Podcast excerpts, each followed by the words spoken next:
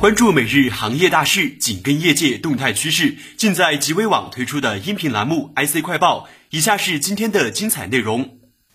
中芯国际在互动平台上表示，十四纳米已进入量产阶段，良率稳步爬升中。在中芯国际第二季度电话财报会议上，中芯国际联合 CEO 赵海军曾透露，十四纳米月产能将在年底达到一点五万片，成熟产能扩张则包括八英寸月产能扩张三万片，十二英寸月产能提升两万片以上。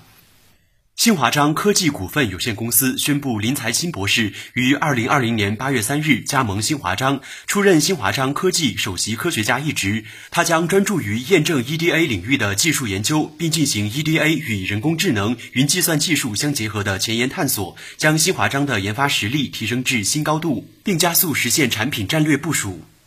安森美半导体日前宣布，正计划出售位于日本新系的制造工厂，并已开始寻找战略买家，将现有产品从新系向其制造链中的其他工厂进行有序过渡。新系工厂是通过汽车质量认证的工厂，符合 IATF 一六九四九全球工业质量管理标准。该厂由两座共设的晶圆厂组成。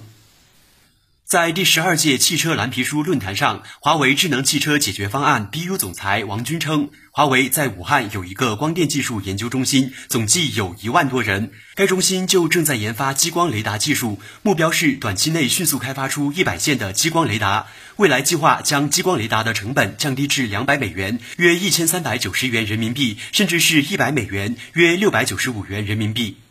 八月十一日，江丰电子发布半年度业绩报告称，公司实现营业收入为五点三三亿元，同比增长百分之五十三点五六，归属于上市公司股东的净利润为四千零八十三万元，同比增长百分之一百九十六点一一。在技术研发方面，上半年江丰电子投入研发费用为三千零八十三点八九万元，占公司营业收入的比重为百分之五点七八，与上半年同期基本持平。公司生产的三百毫米晶圆用 AETITACU 等靶材产品，已批量应用于半导体芯片九十到七纳米技术节点，应用于五纳米技术节点的部分产品评价通过并量产，部分产品进入验证阶段。